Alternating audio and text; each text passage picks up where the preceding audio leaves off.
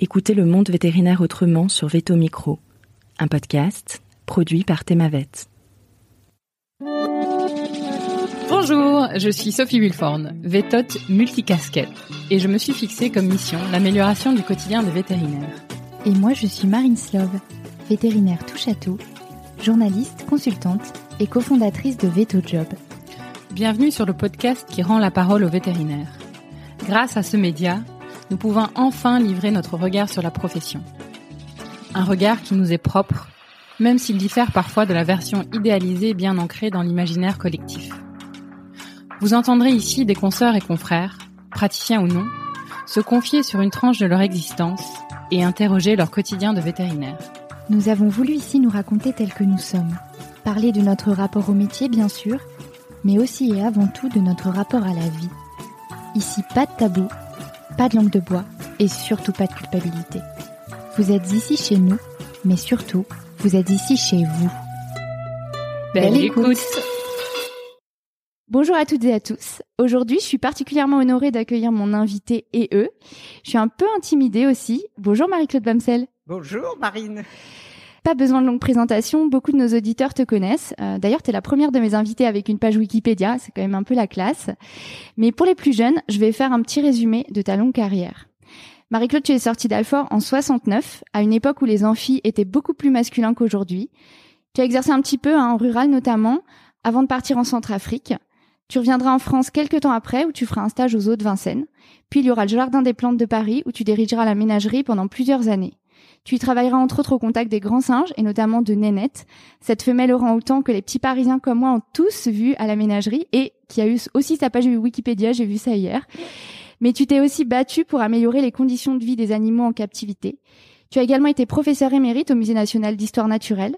Au cours de ta carrière, tu as été une vétérinaire très médiatisée, beaucoup de reportages, de la télé, de la radio, les grosses têtes, je crois.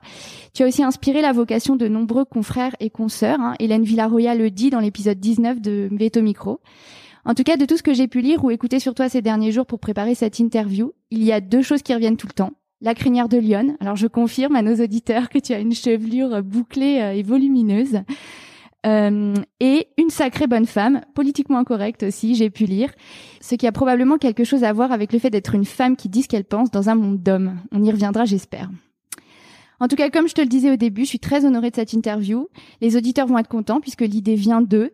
Ton nom avait notamment été glissé dans la boîte à idées du dernier congrès à VAC. Donc merci d'avoir accepté mon invitation. Mais c'est un plaisir que d'être invité par mes confrères. Ça me fait toujours plaisir d'en voir, y compris les plus jeunes, parce que notre métier est désormais tellement éloigné du mien que je suis toujours un peu étonnée. Bon, et bah tant mieux alors.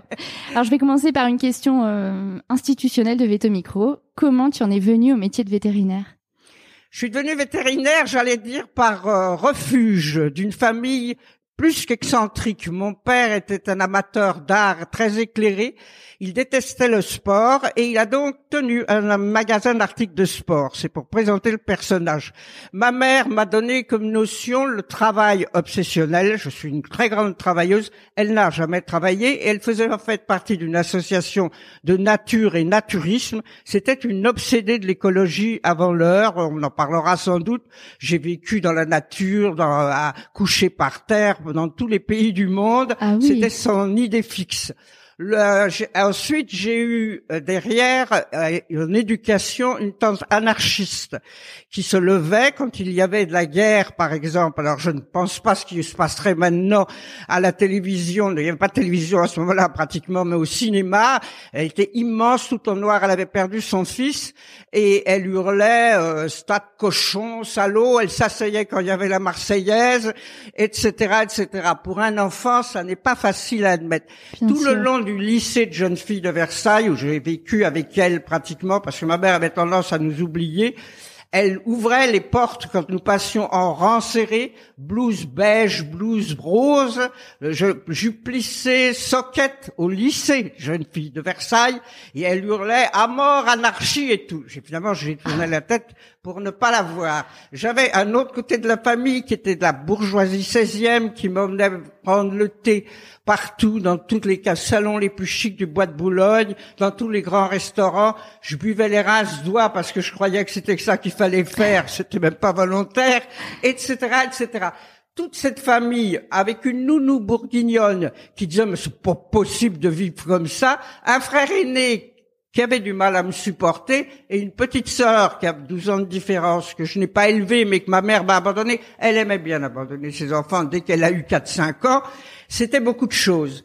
Et comme je l'ai dit, je vivais beaucoup dans la nature. Et la chance pour moi, c'est que j'ai découvert là à la fois l'art, la beauté que m'expliquait mon père dans les musées, car surtout à cette époque, quand on se lève au petit matin, qu'on a dormi sous une tente, qu'on voit le jour se lever, les, moi j'ai vu à cette époque, ça existait encore, des cerfs, des chevreuils, je ramassais toutes sortes de hannetons, j'ai dû martyriser, je courais dans les mares, je faisais des, je prenais des grenouilles, je faisais des élevages de têtards, etc., etc. Je ramenais ça, tout ça chez moi, sans je reconnaître Combron. J'habitais pourtant à Versailles. Hein. Par ailleurs, j'avais des corbeaux que je dénichais, j'ai honte maintenant, que j'élevais. J'en ai élevé plusieurs pour me venger des voisins, parce que je le trouvais pas avenant, qui allaient puis dépiquer les poireaux, qui venaient avec moi à l'école, puis ensuite au lycée.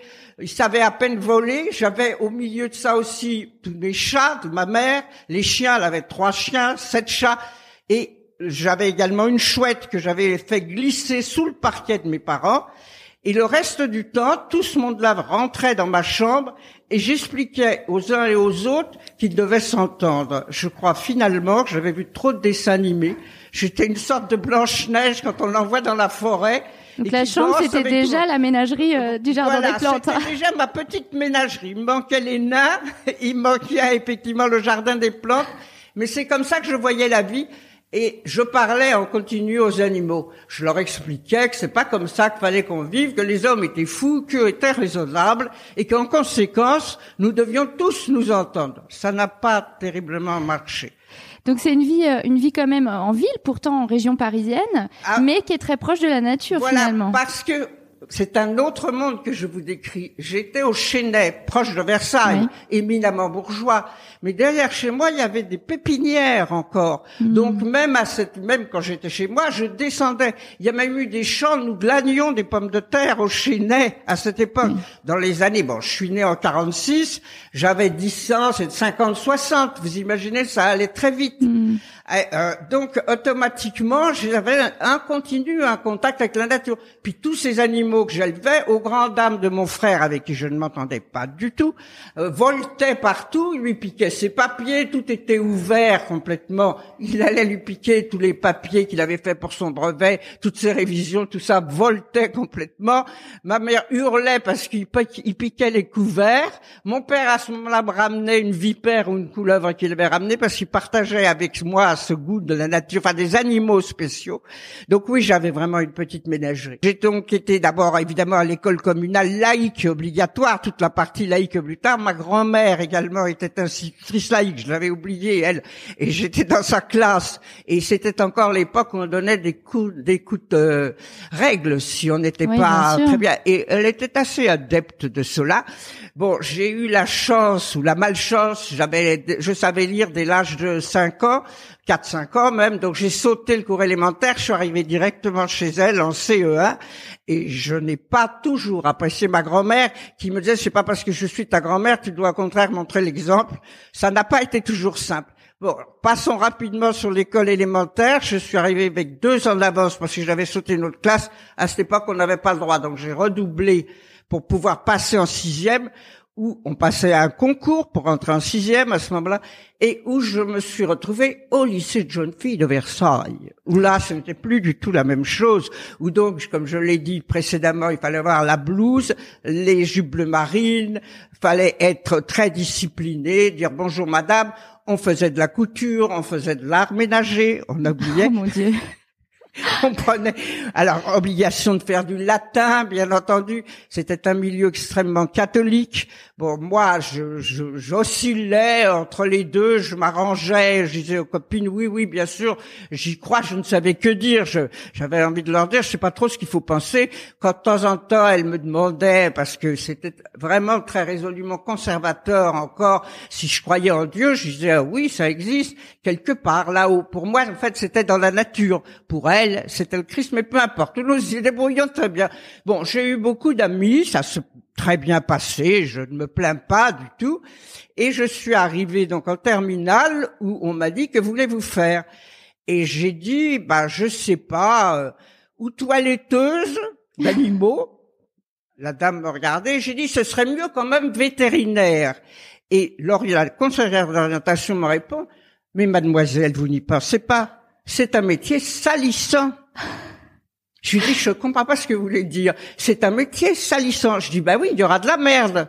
Elle est partie offusquée. Je pense que j'ai eu une épouvantable note. Et ma mère a dit, t'iras. Si ça t'amuse, vas-y. Mais donc une mère qui finalement a un côté un peu féministe parce qu'elle se dit que le fait d'être une fille. Ne, ma mère m'a toujours dit, tu es une fille, tu dois te battre, même à cette époque. Elle avait eu alors, elle me reprochait d'un côté, puisque je n'avais que 17 mois avec mon frère, d'avoir dû interrompre ses études de mathématiques au niveau qu'elle faisait, parce que deux enfants c'est très tôt, donc elle m'en voulait un peu. Mais à travers moi, par contre, c'est vrai qu'elle donnait beaucoup de conseils. Tu dois toujours te battre deux fois plus que les autres. J'ai doublé mon frère, d'ailleurs, en passant. J'ai passé le bac avant, euh, en même temps que lui, alors qu'il était plus vieux de 17 mois. Ça l'a aidé parce qu'à cette époque, on pouvait tricher il n'était pas très doué. Il n'était pas très loin de moi, je lui filais les résultats, même si on ne s'entendait pas. Ma sœur, elle, était plus éloignée, plus protégée par ma mère qui, entre-temps, avait vieilli. Mais moi, effectivement, grâce à ma mère, j'ai euh, eu accès à beaucoup de choses auxquelles j'aurais renoncé. Est-ce qu'il y a d'autres personnes qui ont essayé de t'en dissuader par le simple fait que tu étais une fille? Dans ma famille, euh, on ne m'a pas tellement dissuadé, exception faite de mon grand-père, qui était donc un homme de culture, mon père et grand-père, et qui avait encore cette obsession des filles qu'il fallait marier. D'accord. Et j'étais la première de tous ces petits-enfants, et il m'a dit c'est dommage, parce que j'avais en vue pour toi un petit bistrot près de Toulouse, un charmant jeune homme qui t'attendait. J'ai dit, bah, il m'attendra parce que j'avais pas l'intention. En plus, je, suis pas fanatique du vin. Parce que pour moi, le bistrot, on buvait, ce qui n'était sans doute pas le cas. Mais il a renoncé aussi, je peux pas dire. Tout le monde s'est dit, dans ma famille, ce sont pratiquement tout le monde fait du droit. Tout le monde s'est dit, bon, eh ben, elle est là, il faut l'accepter. Et quand même, soyons honnêtes, chez les hommes, c'était de toute façon, c'est une fille, elle abandonnera et elle se mariera. Et ils ont même regardé, elles ont dit, oui, il aura beaucoup de maris, de bons maris. je suis donc arrivée à Alfort, je reviens à Alfort, euh, tout pétri, pétri de tout cela. Et je me suis dit, bon, il va falloir, il, va, il y aura sans doute pas beaucoup de filles. Paradoxalement, je suis rentré en 65, c'était la première année où il y avait exceptionnellement une fille pour 12 garçons. les, avant, euh, deux ans avant, il y avait seulement une fille pour 30 garçons. Donc nous étions 10, 12, d'autant que je me souvienne, c'était déjà énorme, énorme. Donc on était quand même contente. On est arrivé un peu affolé, on s'est évidemment un petit peu groupé, mais on a été instantanément bisuté, car il y avait à cette époque-là. C'est ce que j'allais te demander, c'est comment se passait l'intégration à cette époque-là? À cette époque-là, elle était dure. Le bisutage était encore mm. très très dur. Bon, il y avait, je ne sais pas ce que vous avez fait vous, la jeune génération. Il y avait toutes les marches en canard. On avait des fouets au-dessus. Non, moi j'ai connu beaucoup moins que ça. Moi, je suis sortie en 2011, c'était déjà très bisounours. C'était assez porté sur le sexe automatiquement. Les filles, la question. Bon, moi j'ai eu une éducation littéraire par ailleurs du côté de ma cette tante anarchiste qui me faisait lire tout et euh, absolument. Euh, donc je savais beaucoup de choses en littérature, mais la première chose qu'on nous demandait, c'est montre-moi. On nous mettait sur des estrades, montre-moi tes lunules qui sont les petites de la main. Ça et beaucoup de filles, ce sont bon. Et elles se faisaient insulter. On nous appelait salopes. Tout le monde, hein, filles et garçons. Oui, oui, ça aussi, ça j'ai ah, connu. J'ai connu, mais, en off, dans les coulisses. On, était nous affiliés à des garçons qu'on devait servir le matin au petit déjeuner à la cité. Nous n'avions pas le droit de loger la cité à cette époque, euh, donc fallait se lever très tôt. Bon, moi j'ai refusé instantanément on m'a menacé de mille et un tourments. J'ai dit, je verrai bien à la fin, mais je sers pas. Ça, je veux bien faire toutes les conneries là dans la cour, mais je suis pas au service d'un mec. Hein. J'ai pas été habitué comme ça. Il n'y a pas eu, en fait, plus de réprimandes que ça. Après, bon, il y avait des garçons qui étaient euh, avec des, des zizi de, euh, affublés. il fallait qu'ils ouvrent, qu'ils fassent l'exhibitionnisme. Beaucoup de nus, quoi. Avec Mm. le, le truc de coq. Enfin, j'ai trouvé que c'était une période assez désagréable qui a duré assez longtemps. Assez longtemps, c'est-à-dire ça durait combien de temps ces brimades? D'autant que je me souviens une dizaine de jours, quinze jours, ce qui est assez long à mes yeux, parce que c'était vraiment des réprimandes. Ouais. Euh, fallait toujours s'abaisser. Puis, vu mon éducation, je n'étais pas habitué à m'abaisser comme ça. Je pense que personne n'est vraiment habitué. Ensuite, il y a eu une très grande fête, genre euh, frayeur dans le noir, avec l'apparition euh, des quatrième années, magnifiques et tout, et nous coucher Faux par incendies terre, aussi, non? euh, Non, vous avez pas eu ça? Pardon? Faux incendies. J'ai entendu parler de ça. Il faisait, il faisait comme si euh, le l'amphidanate euh, était incendié, non? Non, je pas, je me rappelle pas de ça, moi. Mais euh, ceci étant, un certain nombre, d'ailleurs, paradoxalement, de garçons et quelques filles se sont plaints. Donc, les bisutages ont été courtés. D'accord. Et nous sommes une promotion qui, en 69, ne vont pas bisuter les autres non plus. On a, on l'a pas bisuté, nous, la promotion qui rentrait quand nous sommes sortis en 69. D'accord. Parce qu'on n'avait pas trouvé ça tellement attrayant. D'accord, ok. Après, euh, bon, ça, chacun son avis. C'est- J'ai pas trouvé que ça m'incorporait, personnellement. Mais justement, c'est une question intéressante. Qu'est-ce que tu crois que ça dit de notre construction de vétérinaire ou de la, du moins à cette époque, ce- cette espèce d'intégration un petit peu dure? C'est-à-dire qu'à cette époque, c'était des écoles bon, très très fermées, très éloignées des universités, parce que les grandes écoles à cette époque n'avaient pratiquement aucun contact avec les universités. Par exemple, quand on passait le concours, on passait le concours vétérinaire. Point. Il n'y avait pas d'agro, il n'y avait pas de, il y avait pas de facilité par la fac, etc. Donc, on était très fermés et on devait être fier, paraît-il. Non, je le suis fier d'être vétérinaire, mais j'avais pas besoin qu'on me le prouve par des brimades. C'était l'idée de nous incorporer. D'une profession corporative. Voilà. oui. Ouais. En plus, je me suis aperçu assez vite que ceux qui avaient brimé, je ne les ai jamais revus. C'était pas forcément des gens tellement attrayants. Sincèrement, j'ai eu l'impression que pour beaucoup, c'était un défouloir. Peut-être je me trompe, hein, peut-être c'est un ressenti. Mais je n'ai pas eu l'impression d'une intégration vis-à-vis du bisutage. D'accord. C'était déjà difficile pour nous, les filles, qui étions certes plus nombreuses qu'avant, mais quand même assez disséminées dans la promotion. Ça ne nous a pas spécialement rapprochés. Et du coup, on avait, pour certaines, je me souviens de deux d'entre elles, presque peur. Bien sûr. Euh, C'était pas simple. Hein. Euh, Il y a même un garçon qui a été plus ou moins conduit au suicide. On a eu des suicides dans notre promo, pas en première année, mais dans plusieurs. Euh, C'était une, une période assez difficile difficile. oui. parce que bon, faut voir la, faut bien comprendre que le monde était très hiérarchisé à cette époque et les contacts. Vous, évidemment, vous avez tous les réseaux sociaux avec les inconvénients et les avantages. Mais là, il y avait rien. On était isolés. On sortait de prépa où ça avait été quand même très difficile parce qu'il n'y a pas de secret. Tout le monde en travaille en prépa. hein, sinon, on n'y arrive pas. Bon, le concours est stressant. On arrive là. euh, c'est vrai que ça, c'était pas facile. Voilà. Moi, j'en garde ce souvenir personnellement. Donc, j'ai démarré les études vétérinaires. Bon, Et là, comment par- c'était Alfort dans les, à la fin des années 60 au niveau enseignement euh, Alors, l'enseignement, c'est très simple, c'était du mandarinat absolu. Nous avions des cours en amphi, très longs, où on dessinait encore sur le tableau. Par exemple, moi, alors, j'aurais voulu être un artiste, non, heureusement, mais j'ai très peu de dextérité manuelle. Et on m'envoyait systématiquement au tableau pour faire les dessins d'anatomie et tout. Mais j'ai connu euh, Anatomie à la craie hein, sur les bon, vieux tableaux ah bon, de. Toi, toi bien aussi, bah tu sûr. vois alors, ça c'est bien. Moi j'étais désespérée complètement, mais bon. Moi, j'ai on- pas validé un partiel parce que j'arrive pas à dessiner non plus. Ah hein. bon, bah alors- Je passais au rattrapage à chaque fois parce que je savais pas dessiner. C'est affreux. Alors, je me suis d'ailleurs rapproché d'un de mes collègues à ce moment-là, Jean-Luc Berthier, avec qui je suis toujours ami, qui m'aidait, qui essayait de me donner des cours de dessin. Beaucoup de gens, parce que j'ai une facilité à pleurer euh, excessive. Je suis une larmoyante volontiers. Ça m'a aidé dans les études, hein, parce que chaque fois, j'en ai rien à faire qu'une fille pleure, mais qu'au bout d'un moment, quand les larmes et tout, qu'il y en a partout, qu'il y a, le- on finissait par me dire, bon, allez hop, vous avez la moyenne, foutez le camp, foutez le camp, je n'en peux plus.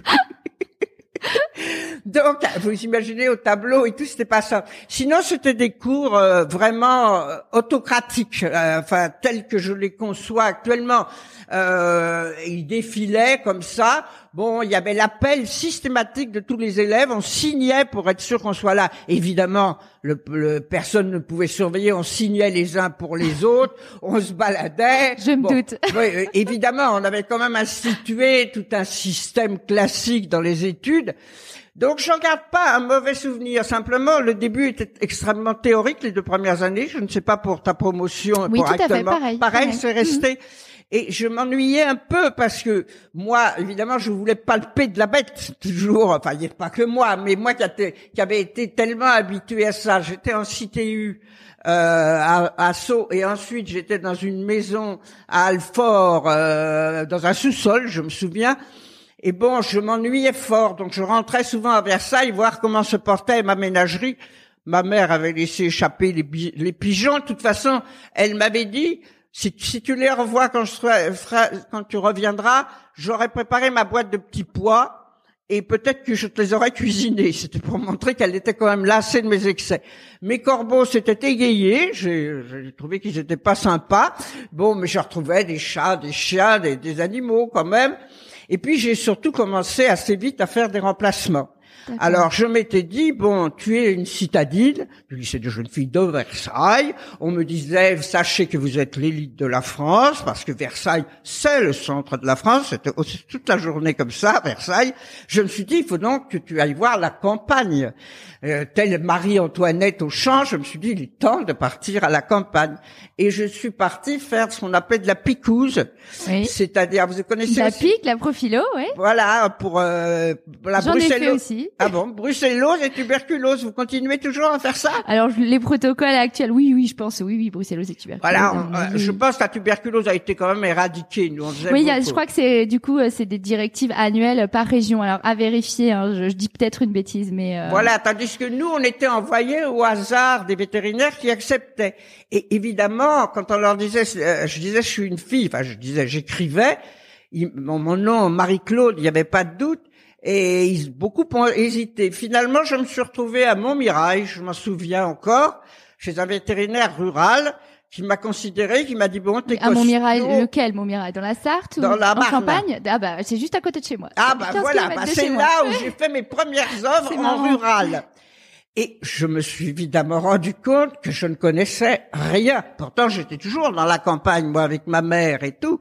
Mais euh, dans mes bois, dans mes rêves, dans tout ça, là, je me suis retrouvé face à des bovins en stabulation libre, train- amené à faire, à les piquer dans les couloirs quand ils passaient et tout. J'étais couverte de merde. Enfin, tu as dû connaître, Ah oui, on a bien sûr, tous bien connu sûr, on ça. a tous connu. Et je me suis dit, mais c'est assez terrifiant ce travail. Bon, bonjour Marie-Claude, retour aux réalités, c'est son rêve. Je me suis dit, je suis pas bien sûr que tu fasses ça. Autre problème, on a fait énormément de césariennes, ça j'ai adoré avec le veto, la nuit, etc. Ça, mais après chaque fois, à cette époque, la vache buvait un litre de vin rouge et nous, on buvait un, un bon canon. Bon, petit à petit quand même, je me suis habitué et le veto m'a dit bon, écoute, tu m'as l'air à peu près capable, tu vas me faire quelques visites. Et il m'a dit évite de boire. Alors j'arrive déjà, on- il avait prévenu parce que tout le monde lui disait qu'est-ce que c'est que ce garçon efféminé que vous nous envoyez? Il disait ah, mais non, c'est une, il y a des filles qui font ça, c'est pas possible. Bon, donc Bah, mais moi j'ai eu ce genre de réflexion. Moi je suis sortie en 2011 et en faisant de la pique j'ai eu ce genre de réflexion. Encore? Bien sûr, Euh, beaucoup plus rare. Parmi tous les éleveurs que j'ai vus, ça a été beaucoup plus rare, beaucoup plus méfiant. Peut-être on me dit moins durement, mais je l'ai vécu aussi. C'est drôle, alors Mm. que ça perdure encore parce que C'est nous, en train, ça change, mais le- c'est long pour que les choses changent. C'est vrai que, bon, en plus, beaucoup de filles doivent faire moins rural que maintenant. Je ne sais pas. Nous, on a eu des filles de notre promo qu'on Oui, fait il y rural a des filles en rural, bien sûr. Il y a- Ah bon oui, oui, il y en a beaucoup. Genre, il y en a, il y en a dans ce, dans ce podcast qui ont été interviewées et qui sont des, des filles de rural, oui. Ah ben voilà, ben alors ça, je suis contente de savoir qu'on s'en étonne encore.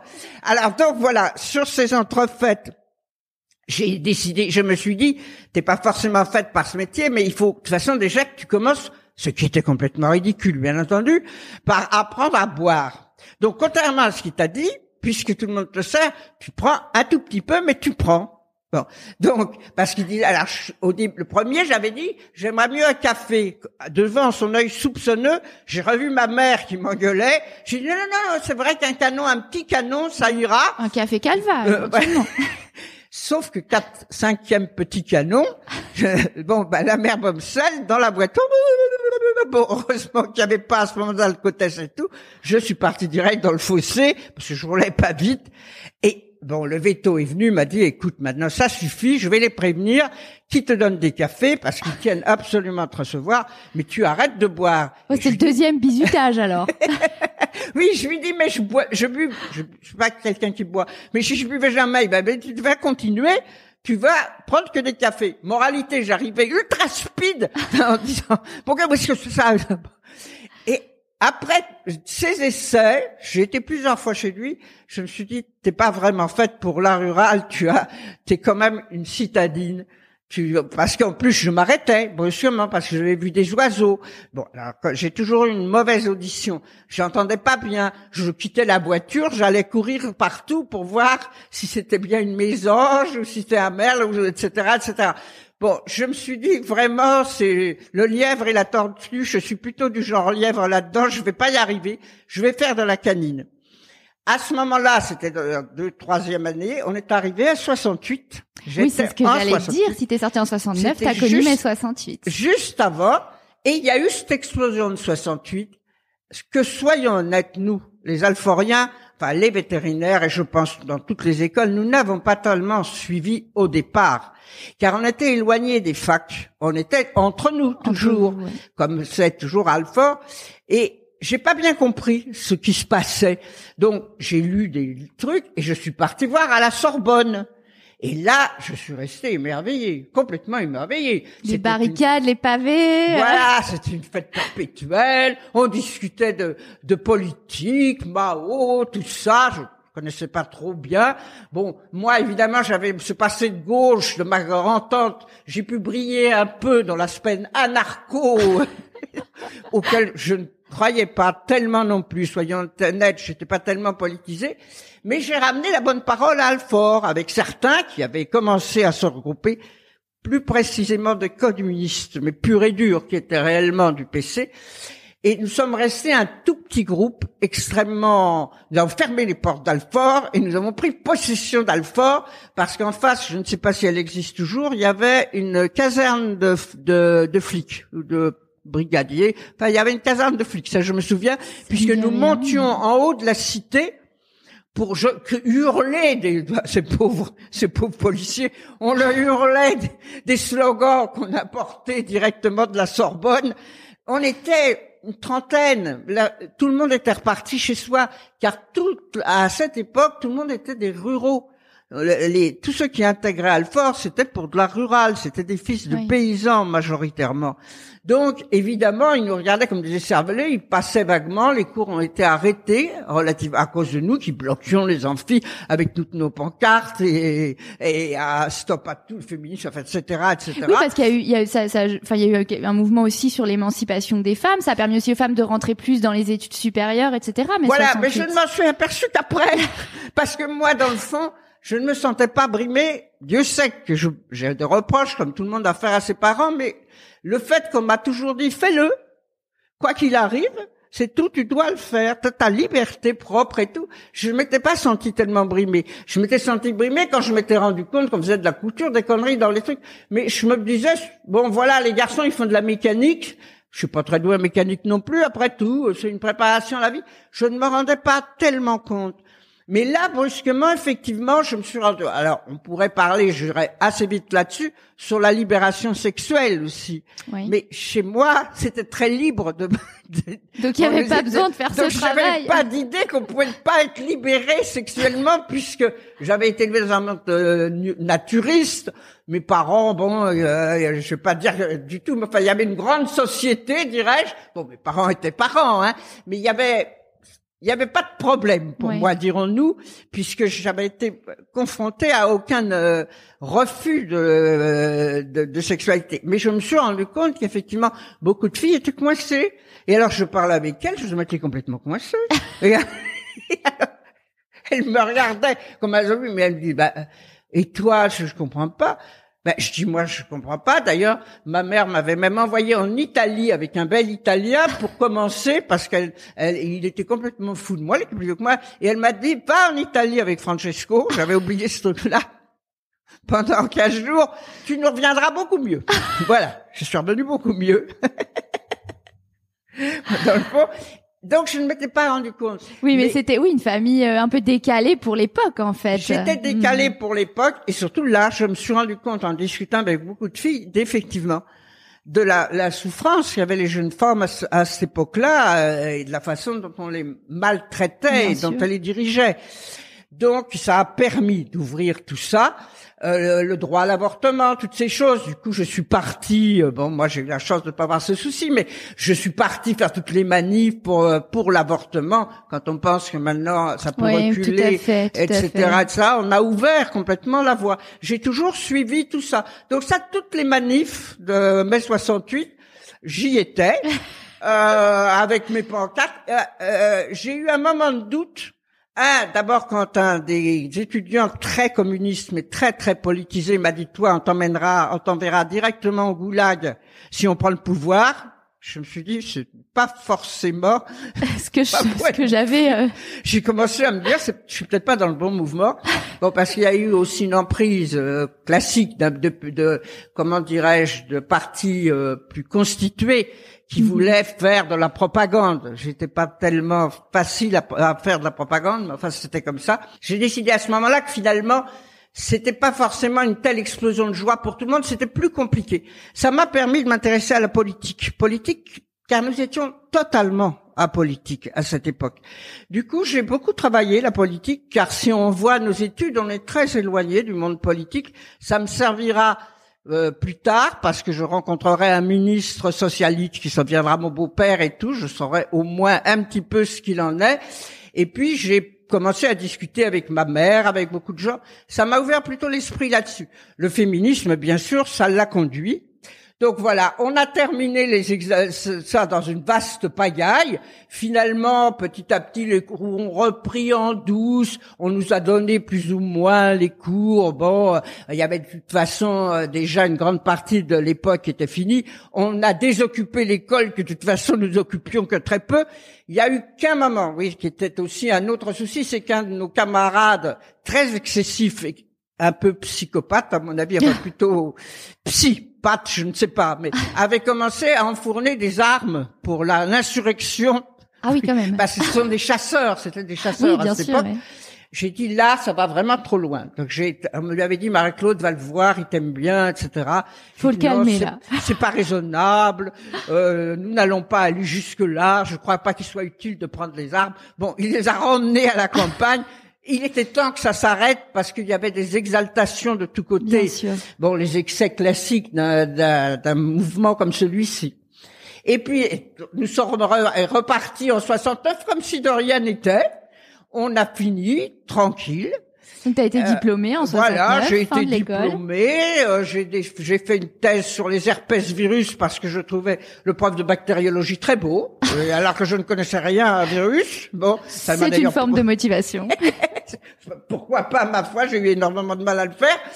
Et surtout, tout en faisant ma thèse, entre-temps, j'avais rencontré un Lyonnais qui sera mon, comme on l'appelle, définirait, mon futur ex-mari, il passa donc par la Sainte-Marie avant d'être notre ex, qui était lyonnais, qui faisait ce qu'on appelle l'exo. Je ne sais pas si ça existe encore. il y avait une euh, un, école des pays exotiques, ça, enfin un institut des pays exotiques à l'intérieur d'Alfort pour ceux qui voulaient partir dans les pays lointains.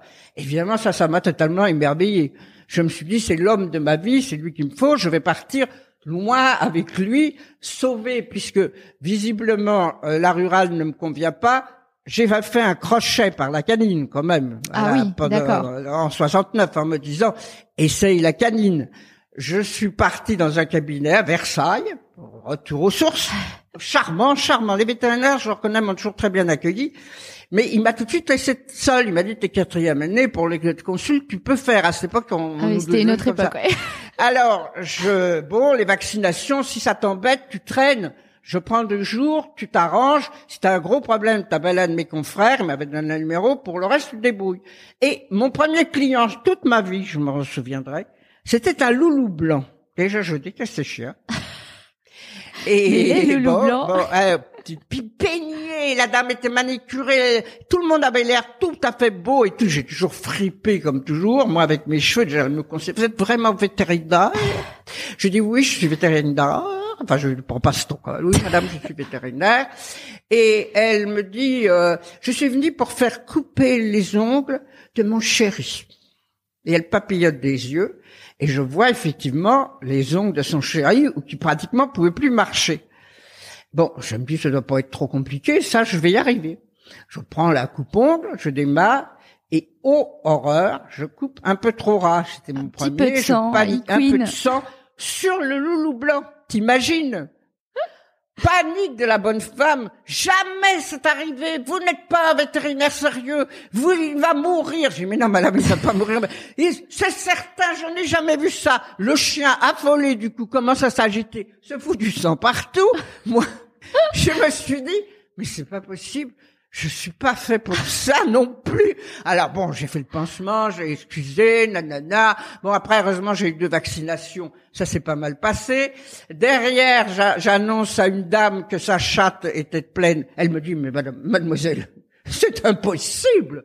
Ma chatte ne traîne pas. Ben, je dis, elle a traîné quelque part parce que, mais enfin, mademoiselle, mais vous n'y pensez pas. Bon, je dit, mais elle me commence à me gonfler. La suivante m'explique que son chien adorait le gâteau au chocolat et je ne sais plus quelle autre chose. Je dis, vous savez, le chien, c'est un carnivore. Bon, certes, plus omnivore que le chat, mais etc., etc. Elle me dit, mais il aime tellement ça. Je dis, bah, un tout petit... Ah non, non, non, non, docteur, vous n'avez pas commencé à le priver. Déjà, le docteur m'a dit, puis j'ai dit, vous savez, le chocolat, c'est nocif. Non, non, non, non, non. Je dis, écoutez, faut lui donner ça, je vous dis. Ah, mais je ne suivrai pas vos instructions. Alors, je me dis, bon, je ne vais quand même pas lui répondre, pourquoi t'es venu? Alors, je lui dis, ce serait mieux quand même. Oh, vous avez l'air si mignonne, je vais quand même prendre votre ordonnance. Mais je ne le ferai pas. Là-dessus, j'ai fait mes deux jours et je me suis dit, non, la canine n'est pas faite pour moi non C'était un tout petit crochet. Donc, j'ai décidé de partir dans les pays exotiques. J'ai trouvé, bon, soyons honnêtes, je suis quand même resté marié assez longtemps, j'ai eu deux enfants avec lui, le, un- le- un homme de ma, dans ma vie qui pouvait m'emmener. Et à la fin de 69, nous avons décidé de partir en Inde. D'abord, pour connaître le monde, nous sommes partis près de quatre mois en Inde. À cette époque, il y avait un contrôle d'échange. Et dans la partie bourgeoise de ma famille, du côté de mon père, j'avais un oncle avocat aux Champs-Élysées qui n'avait pas trouvé mieux que de m'expédier de l'argent dans une banque indienne, dans le quartier huppé de, Calcutta, où on avait débarqué, euh, pour aller sortir cet argent, qui n'est jamais arrivé. D'ailleurs, on n'a jamais trouvé la banque. Et donc, on est resté avec le peu d'argent qu'on avait caché pendant les quatre mois, et on a vécu c'était la période hippie, hein, les, les fleurs, etc., etc. On a misérablement vécu quatre mois, mais à la, à la fois misérablement, mais merveilleusement, parce qu'on a suivi les hippies, mais les vrais hippies. On en a vu les avantages, c'est-à-dire qu'on a fait tout le tour de l'Inde, on s'est baigné sur des plages désertes à cette époque, on a vu tous les temples, ils connaissaient tous les endroits, on voyait vraiment des nuées d'oiseaux, c'était absolument sublime on mangeait, euh, bon, on avait assez pour faire la, la, popote avec eux et tout.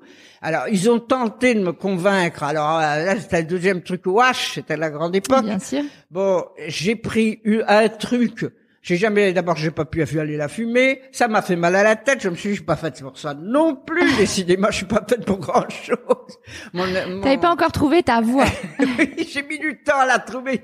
Bon, euh, finalement, on, on s'est rendu compte en plus, comme partout, que dans ce milieu hippie où tout le monde était beau, gentil, on s'aimait tous, on vivait quand même très à part de la population qui vivait dans une misère crasse parce qu'après, on commençait à avoir moins d'argent. Ils ont été moins gentils.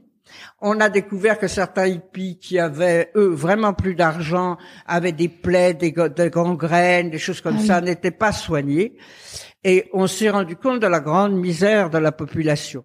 Donc on a fini notre tour, j'avais perdu 15 kilos. Oh, parce qu'on était dans des Oui, vraiment dans des hôtels minables, des trucs et tout. Mais j'en garde quand même un souvenir émerveillé parce qu'on était au cœur de la population avec les vaches sacrées à cette époque-là, avec tous les animaux, les charmeurs de serpents. Et c'est drôle parce que l'Inde est devenue un très grand pays. Et ils me disaient tous, vous savez, vous, l'Occident, nous allons vous envahir parce que vous ne travaillez pas assez. J'estimais être travailleuse. Je leur disais, mais ça sert à rien. Vous savez pas vous servir de vos mains. Vous ne sentez pas vraiment l'odeur des choses, la façon dont on doit les valoriser. Vous vivez trop vite. Il me disait ça déjà. Et nous, on va, quand on aura une solution pour aller plus vite que vous, il nous restera notre âme, notre pensée, et on vous dépassera. Bon, ils n'en sont pas là, mais il y avait déjà ça. Et ça m'est, ça m'est resté. Parce que bon, mon, mon mari, euh, ex- futur ex-mari, bon André, appelons-le, euh, c'était son prénom, euh, qui était féru, on a il connaissait absolument tout sur l'art indien, donc il m'expliquait tout. Ça me rentrait d'une oreille, ça me sortait de l'autre, parce que j'avais déjà tellement de choses dans ma pauvre tête, et j'ai toujours pris comme principe, tu vois trop de choses en même temps, tu mets ça tout au fond de ta mémoire, ça ressortira un jour si tu en as besoin, et sinon c'est que ça sort par l'autre oreille. J'en ai gardé quand même quelques souvenirs, mais c'était merveilleux. Et il m'a expliqué toute cette philosophie, ça nous a permis d'être invités par des maharajas très riches qui n'avaient en tête que de me séduire, non pas pour ce que vous pensez, mais pour que je les embrasse sur les lèvres. Il disait à mon mari, enfin, euh, à André, est-ce qu'il pourrait, alors, évidemment, il y avait un moment de passage à vide, parce que dans les films indiens, à cette époque, on n'embrassait pas sur les lèvres. Nous, y allons dans les films indiens les voir.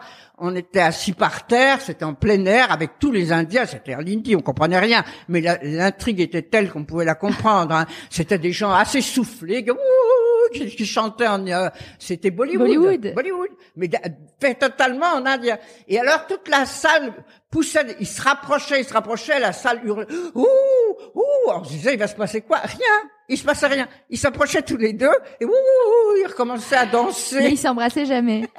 Voilà. Bon, je sais souvenir de là, ça m'est resté parce qu'évidemment, nous avons fusé et du coup, il nous a pas chassés, mais il a, il on nous a moins gardé que nous aurions souhaité. Bon, après tout, parce que ça nous reposait. Ceci étant, c'était encore l'époque où il y avait des Maharajas, les gens rentraient accroupis devant lui et repartaient accroupis, euh, sans lui tourner le dos et tout. Pire que la reine d'Angleterre, on sentait que la reine de, que l'Angleterre avait eu son Mhm. poids là-dessus. Bon, donc on a fini, parce que sinon on n'en finira pas. On a fini par revenir euh, en France. Et mon mari m'a dit, nous allons, il faut que je fasse le service militaire. J'étais marié entre temps, et nous allons partir en Centrafrique. Euh, donc, entre temps, vois un peu ce que tu peux faire. J'ai fait un stage aux eaux de Vincennes à ce moment-là, qui était pas mon truc, hein, les eaux, personne. Personne n'aime les eaux. hein. Mais bon, je me suis dit, je vais m'accoutumer à tout, donc j'ai fait un petit stage. Et ensuite, nous sommes partis en République centrafricaine, où il était coopérant militaire, et où je devais être, moi, coopérante civile. Sauf que c'était l'époque, alors ça, ça ne va rien vous dire, de Bokassa. Bokassa, oui. c'est Ah si vous, dites donc, vous êtes très cultivé. hein. C'était la grande époque de Bokassa et c'était la fin euh, de l'époque coloniale, car c'est vrai que moi j'ai vu la France-Afrique de près, euh, où vraiment les Français étaient à part, étaient des colons euh, Mm. complets. Nous, quand on est arrivé, on nous a dit il te faut un boy, tu dois, euh, il doit avoir tel salaire de misère. Euh, on avait des grandes maisons, tu dois, on faisait des grands dégagements, on appelait ça, où on buvait comme des trous, où on amenait, j'ai vu assez vite des filles pas très grandes, Ah oui. colon, etc. Moi, ça m'a vite mis en colère. Bon, en accord avec mon mari, en plus, tout le monde se derrière. D'abord, il a fichu, il était assez jaloux. Il a fichu un verre d'eau à la tête d'un des mecs. Ça n'a pas arrangé nos affaires parce qu'il me baratinait trop. On s'est mis un peu en retrait et on Oui. s'est baladé dans la brousse. Ou alors là, ça a été la désillusion de ma vie parce que moi, toujours euh, idéalisé, idéalisant tout, je voyais tout le monde venir me saluer. Coucou Marie-Claude, comment vas-tu? Les sages et tout. Or, on marchait cinq, six heures dans la brousse. voir euh, On pas voyait grand rien. chose. On voyait rien. J'ai vu quand même euh, un fourmilier parce qu'il passait un fourmilier, un, parce qu'il passait très tard, très très c'est assez rare, hein, tardivement. Et, et j'ai surtout vu les Bororo, qui étaient un peuple nomade. Et nous avons beaucoup travaillé avec eux. On n'avait aucun moyen. On leur donnait un peu d'insecticides et tout. On allait sur les marchés avec eux. On essayait au mieux de traiter leurs euh, leurs vaches vatusies que j'aurais plus tard à la ménagerie, qui étaient des bœufs à grand à grande corne comme ça on a resté comme ça quatre mois. Bon, ça nous plaisait beaucoup, par contre, parce que ah, bon, on était certes isolés, mais on avait un ou deux copains et on était tout le temps en brousse. Même si j'ai compris que je ne voyais pas, c'était quand même une atmosphère. Et oui, puis vous aviez un contact avec les populations locales. Euh. Voilà, c'était très agréable. On était très bien accueillis dans les campements Bororo, qui étaient eux des nomades, qui étaient en plus assez en forme et tout. Mon mari avait même commencé à apprendre un peu de langage. Vraiment, on, on se plaisait. J'aimais moins mon retour parce que notre chien lui-même était raciste. Donc on ne pouvait pas ramener, oui, parce que c'était dressé. On ne pouvait pas inviter quiconque sans qu'il se grogne. Euh, je l'obligeais, j'étais obligé de l'enfermer. C'était ah impressionnant la façon dont, dont il réagissait. Donc on a vécu un moment de bonheur jusqu'à ce que Bocassa décide un jour qu'il n'avait plus besoin des blancs. Il a expliqué que le café noir c'était pas pour les blancs. Je vous passe un, un discours absolument abasourdissant et brusquement on a rapatrié tous les coopérants, sauf moi qui n'étais pas officiellement coopérant puisqu'on était là depuis quatre ou cinq mois et je n'avais donc pas de contrat. Euh, donc le consulat de France n'est jamais venu. Nous n'étions pas à Bangui, on était à Boire. D'accord. Et personne ne souciait de mon retour. Donc ma mère a commencé à... Mais ton mari était rentré, lui? Non, il n'est pas rentré, du coup, quand même. Mais je ne m'a pas fait cet affront. mais il râlait comme tout. Et surtout qu'il avait commencé à avoir un problème au doigt, sur lequel on reviendra rapidement. Et il fallait qu'on rentre. Et parce qu'il avait fait de la rurale avant, et une vache l'avait mordu et son doigt était pas pas terrible. On disait de toute façon, il faudrait rentrer en France pour voir ça. Bon, je fais court, hein, mais finalement, on a fini par me faire rentrer, mais j'ai été étonné de voir que même dans ce pays qu'on quelque part on colonisait. Par contre, quand il y avait un souci comme ça, je me plaindrais plus tard l'administration. L'administration était une fois de plus absente. Bon, j'ai fini par rentrer avec lui. Et on, nos voyages on devait repartir sur la Tanzanie. Et entre-temps, suite à cette histoire de pouce, euh, on s'est aperçu que la vache avait été était une vache tuberculeuse. D'accord. À cette époque, euh, je ne sais pas comment on fait maintenant, il avait tiré la, langue de la vache, introduit la main et la vache l'avait mordu et introduit directement la tuberculose dans l'os. Donc il a fallu l'opérer d'urgence, très bien, à l'hôpital militaire, et il a été réformé.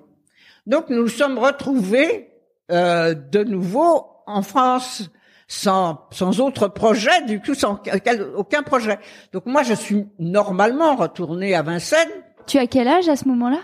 J'ai 27, 25 ans, quelque chose comme ça. Oui, plus. bon, jeune. tu vois, quelle T'es toute jeune, ouais. Je suis jeune encore. Ah oui, mm. j'ai, j'ai, j'ai fait peu. Été en Inde, euh, etc. D'ailleurs, avant de retravailler, on va aller en Indonésie encore un mois, se balader. Euh, avant de décider de retravailler, on a fait le tour de Bali, de Sumatra, magnifique. Parce que c'était une époque où il n'y avait pas de touristes. on faisait tout dans des bus locaux.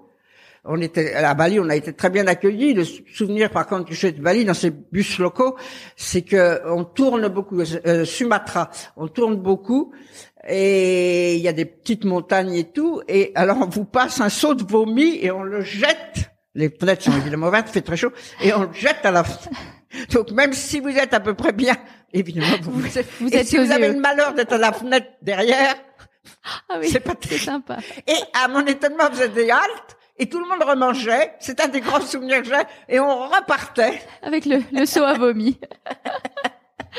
voilà, c'est des souvenirs un peu fous, mais ça c'est le côté. Mais le reste, c'est indescriptible pour moi. Les, les, les paysages.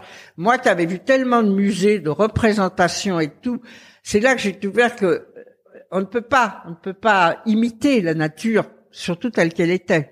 Oui, Moi, je sûr. reste toujours émerveillée. Il me- C'est des flashs que j'ai, que je mettais en, compte tenu que j'avais fait tout le Louvre, tout ça, en, comment dirais-je, en parallèle avec les, les, les tableaux que j'avais vus. Et je me disais, bon, c'est le surréaliste qui avait dit, ceci n'est pas une pipe. Quand en faisant une pipe, je me disais, c'est vrai, ceci n'est pas la nature, on peut pas la représenter. Puis il y a les bruits, même si j'entends pas très bien, les couleurs, tout ça. Voilà, la chaleur environnante. Donc voilà, je suis retourné dans notre Paris plus pollué, fin de l'épisode. Je suis donc en 72, oui, j'ai 26 ans, je crois que c'est ça. Je suis rentré à la ménagerie à ce moment-là. Et comment comment ça se passe Je suis rentré comme ça. À cette époque, il y avait un problème majeur, c'est que nous devenions fonctionnaires, assistants, on gagnait extrêmement peu.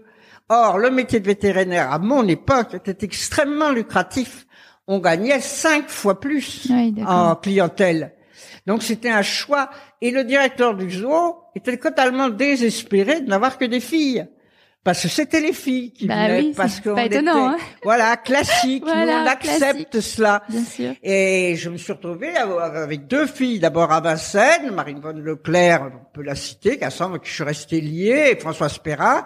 Et moi, je suis, j'ai d'abord été mis à, la, à Vincennes en troisième, mais très vite, il y a eu des problèmes à la ménagerie, on m'a renvoyé à la ménagerie, que j'ai instantanément adoré, parce que ça ressemble, je ne sais pas si tu connais la Oui, ménagerie bien c'est vétus, c'est là, ça on pourra en parler, mais ça ressemble au petit Trianon. Or, tout mon côté versaillais est revenu. Marie-Antoinette avait retrouvé son hameau. Donc me voilà me promenant dans mes bon, dans mes allées, émerveillé, bon un peu vétuste. Mes grilles étaient rouillées, mais à cette époque le hameau n'était guère mieux. Hein. Donc je me suis dit c'est un retour aux sources. J'étais donc enchantée. Je suis donc euh, arrivée à la ménagerie où je me suis trouvée pratiquement toute seule. Il y avait à ce moment-là juste un vieux vétérinaire qui faisait fonction de directeur. On était très peu, et il m'a dit bon bah tu te mets en clinique. Il n'y avait pas de femmes pratiquement. Il y avait que des mecs en soigneurs et je me suis retrouvée avec des ruraux car c'était pareil des ruraux qui venaient à Oui. Paris et qui venaient tous de la même famille et qui ont commencé à me faire exactement, j'ai retrouvé ma rurale, l'orge, le, le sec que je savais pas reconnaître, enfin tous les trucs qui me manquaient dans la ruralité, parce que moi, la ruralité pour moi c'était les bois et les pépinières, et, et, euh. Blanche Neige là, c'était pas la culture. Bon, grâce à eux, j'ai beaucoup appris. Hein, ils m'ont appris, ils sont beaucoup moqués. J'ai eu de la chance parce que un tigre a une pancréatite que j'ai, je ne sais pas comment. Tout à fait. Bon, un miracle. Si je crois en Dieu, il doit exister là parce que j'ai dit c'est une pancréatite. C'était une pancréatite. J'ai pu le sortir. J'ai eu deux trois succès. C'est la chance hein, quand on a deux trois succès au départ. Ça leur a Et- inspiré confiance en fait. Voilà, Ouais. j'ai là j'ai- pu soigner des animaux emblématiques comme les tigres et tout, et est arrivée Nénette, la Oui, fameuse la Nanette. fameuse nénette. En 72, cette époque était assez triste pour les animaux sauvages puisqu'on les cu- récupérait en nature Ouais. et on les emmenait brusquement en zoo. Et probablement on avait tué les, pa- les, pa- les parents pour les avoir. Je la revois encore, elle est arrivée de la nature, donc dans une cage, enfin elle avait transité à travers différents exploits, dans une cage toute petite. Et quand j'ai ouvert la cage, j'étais la seule femme. Elle s'est précipitée dans mes bras, parce que les mères orang-outans gardent leurs petits huit ans. Donc, elle m'a vu, elle s'est jetée dans mes bras. Elle, elle était paniquée complètement. Après, Toto, son mari, parce qu'elle a eu aussi plein de maris, elle bon. Elle- elle- Toto, son mari, s'est accroché à ma jambe et j'ai pu les rentrer comme ça dans les cages facilement parce que c'était l'élément féminin qui les distingue très bien. Et puis, évidemment, une passion m'a pris pour elle. Donc, j'ai commencé mes tournées avec elle sur le dos. Donc, à cette époque, on n'avait rien. On avait des carnets, on notait tout à la main. J'avais un technicien formidable où on faisait les entrées et sorties en fonction de... Je disais, mais euh, combien on a de bouquetins Attendez, attendez, attendez. Euh, je ne sais pas. oh, J'en ai trop. Il y en a quatre sur le parc. J'en ai six de vivants. On va, on va en zigouiller deux sur la fiche. J'ai beaucoup souri après parce qu'on a informatisé toutes ces fiches et je pensais à lui qui gérais les fiches papier, c'était des vieux tiroirs. Bon, c'était une époque où alors il me disait non celle-là a l'air vieille, on va la, on va mettre les vieilles quand même cette fois-ci. Alors je sais même, on, peut mettre- on va de temps en temps tuer une jeune, bon sur ses fiches, hein. Oui, bien sûr. voilà, c'était notre façon de gérer les choses. Et puis j'ai appris sur le tas. Alors c'était très difficile. J'appelais mes collègues à Vincennes qui étaient un peu plus vieilles, et puis mes collègues étrangers. Oui, parce qu'il y avait rien dans les livres. J'avais rien. Non, t'avais- Il y avait rien. pratiquement rien. à cette époque. Déjà, Mhm. imagine, imagine les chats, chiens, ra- muraux. On avait peu de données. Et Bien alors, sûr. en animaux exotiques, encore moins. Donc, moi, je me disais, bon, bah, un un tigre, c'est un gros chat, un, un chat. Mais on n'avait pas d'anesthésie. On connaissait pas l'anesthésie. Le premier tigre que j'ai opéré, on l'a fait rentrer dans ce qu'on appelle un sabot de capture. Ouais. Et c'était une grille qu'il fallait tirer pour écraser ce pauvre tigre et faire les piqûres. Un peu comme les cages à chats, en fait. Mais pour un tigre. Euh, voilà, c'est plus rapide. Mais euh, voilà. Mais moi, je, comme j'ai fait peu finalement de ça, moi, c'était en- en- dans des énormes trucs. Alors, il passait des couloirs et tout. Donc, euh, on, on- ça a été un de mes premiers boulots d'apprendre euh, à trouver des anesthésiques. On en a essayé, on a fait énormément de publications, et donc je téléphonais avec à mes collègues étrangers. Évidemment, ils ne parlaient pas français. Je n'avais pas appris l'anglais parce que ma mère, alors, il y avait des choses, c'était définitif. J'avais pas le droit de faire de tennis parce que c'était snob, pas de danse parce que c'était snob. On n'appelait pas l'anglais parce que c'était snob, euh, bon, etc., etc. Donc j'avais appris l'allemand. Heureusement d'ailleurs à cette époque, on travaillait beaucoup avec les Allemands, les Anglais ont toujours été à part. Ils travaillaient avec les États-Unis déjà à cette Déjà. époque. Et mais enfin, pas, c'était pas assez fluide pour que je comprenne. Donc j'ai préparé ma petite phrase en allemand et il me répondait à toute vitesse et je disais ya ya euh, natürlich et je disais euh, le gars, mes soigneurs me disaient alors j'ai compris le nom du produit et à peu près la dose. Pour le reste, je peux pas vous dire. On va voir. Voilà, donc essai erreur, essai erreur. On n'en a pas trop fait parce qu'on se téléphonait de quelques-uns qu'on était de veto en zoo. Il y en avait qui parlaient anglais, il y en avait, on s'est débrouillé et on a créé vraiment euh, l'anesthésie des animaux sauvages. On a fait faire Donc, t'as publié. T'as fait de la Ah, j'ai recherche. hein. fait énormément de recherches en publication. Il y avait rien. Euh, j'ai fait, j'ai dirigé des thèses. Ça, c'est dans la fonction universitaire, mais ça Bien viendra sûr. plus tard. Là, je suis veto, le truc. Mais De terrain, là, pour automatiquement. ouais. Mais là, on a publié effectivement. Berthier euh, est venu avec moi. Il a publié beaucoup de choses. Il a fait des thèses là-dessus. Il était beaucoup plus méthodique. Il est toujours beaucoup plus méthodique que moi. Par contre, j'avais le côté on y va, on y va. Alors que lui, réflexion, pensée, nous étions extrêmement, on se complète extrêmement bien et on a fait une, excellente équipe. J'ai eu beaucoup de chance parce que de toute façon à cette époque c'était des vraies équipes. Les soigneurs chefs, euh, j'en avais deux, on s'entendait bien, etc. Et en plus j'ai eu des enfants et la femme du soigneur chef a élevé mes enfants à la ménagerie en nourrice. Et comme à cette époque on élevait encore erreur qu'il ne faut plus faire, les bébés à la main, les bébés tigres, bébés ours, euh, etc., etc.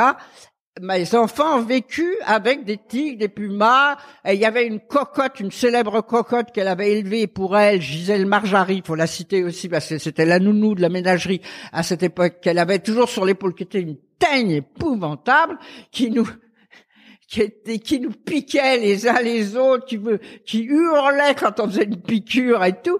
Mais c'était une joyeuse ménagerie là-dedans. Et puis mes deux enfants, je les ai allaités longtemps. J'allais les allaiter à la, à la singerie. On opérait euh, le tigre sur la table de la cuisine quand c'était des bébés.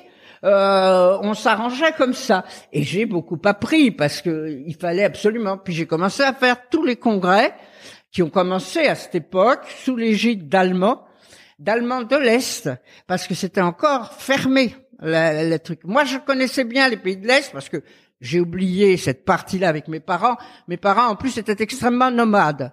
Donc, non seulement ils étaient spéciaux, mais tous les étés, nous partions soit en Finlande ou à... Mm. je Tu ne voyageais beaucoup. Voilà, des voyages avec sac à dos, on montait les tentes au milieu des girolles, des trucs. Après, la fois d'après, on est parti jusqu'au fin fond de la Russie, là dans des cars, parce qu'on pouvait pas partir comme ça. On est passé par Kiev, qui était russe à cette époque, je me souviens.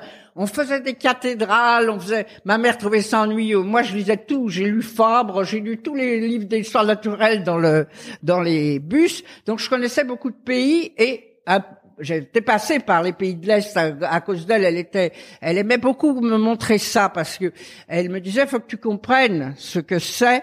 Ça avait quand même une comment dirais-je, une notion politique de base, pas les partis et tout, mais de mm. base, il faut que tu comprennes ce que le monde de l'Est et de l'Ouest. Et donc, je, j'ai, grâce à cela, j'ai travaillé beaucoup avec mes euh, confrères de l'Est, qui étaient très fermés, bien entendu. C'était Berlin-Est qui dirigeait ça. Euh, on a été dans tous les pays, euh, Pologne, Tchécoslovaquie, on a fait toute l'Europe, Est-Ouest. Euh, ça m'a permis de voir dans quel état étaient les eaux à cette époque. Et je me suis rendu compte, et c'est un peu honteux pour la France, que nos eaux parisiens étatiques n'étaient pas dans ce, étaient dans un état un meilleur quand même, mais quand même comme était ce pays étatisé, qui avait des, comment dirais-je, des, des eaux étatisées. Je suis, je vais pas discuter ici public-privé, mais c'est vrai que depuis qu'on a des grands zoos privés, on a vu, moi j'ai bien connu Beauval, qui est formidable, hein, avec qui je travaille encore. J'étais de la génération de Françoise Delors, elle est un peu plus vieille que moi, mais j'ai démarré avec elle. On allait dans des congrès ensemble, euh, où elle parlait anglais, Merci Françoise. Et là, elle est décédée il y a deux ans. Mais euh, on se débrouillait. Là aussi, on était très peu de femmes. Et grâce à ça, oui, j'ai pu apprendre beaucoup. Mais j'ai vu ces pays de l'Est, ça nous apprenait. Et alors, ils avaient ce côté qu'on avait à la ménagerie, ils arrangeaient les choses. Ils mm. mettaient des faux décors quand il y avait des choses et tout. Et j'ai oublié de dire que je démarrais en 72. Dans la même année, je suis partie en Chine. Voilà, c'est la fin de la première partie de cet épisode que vous aurez, j'espère, pris autant de plaisir à écouter que j'en ai eu à l'enregistrer. Marie-Claude a une longue carrière très riche et a beaucoup de choses à transmettre, donc on a décidé de couper l'épisode qui était long en deux parties. Euh, je vous invite d'ailleurs à nous dire si c'est quelque chose qui vous gêne. La semaine prochaine, vous découvrirez la suite de son récit et son aventure en Chine. D'ici là, prenez soin de vous et de vos collègues. Si vous avez aimé cet épisode, n'hésitez pas à le partager à vos amis, à vos collègues, à tous les vétérinaires que ça peut intéresser et ou à lui laisser 5 étoiles. Ça aide vraiment ce podcast à se faire connaître et à se développer. Il me reste à vous souhaiter une très belle journée et surtout prenez soin de vous, de votre famille, de vos collègues et de vos patients.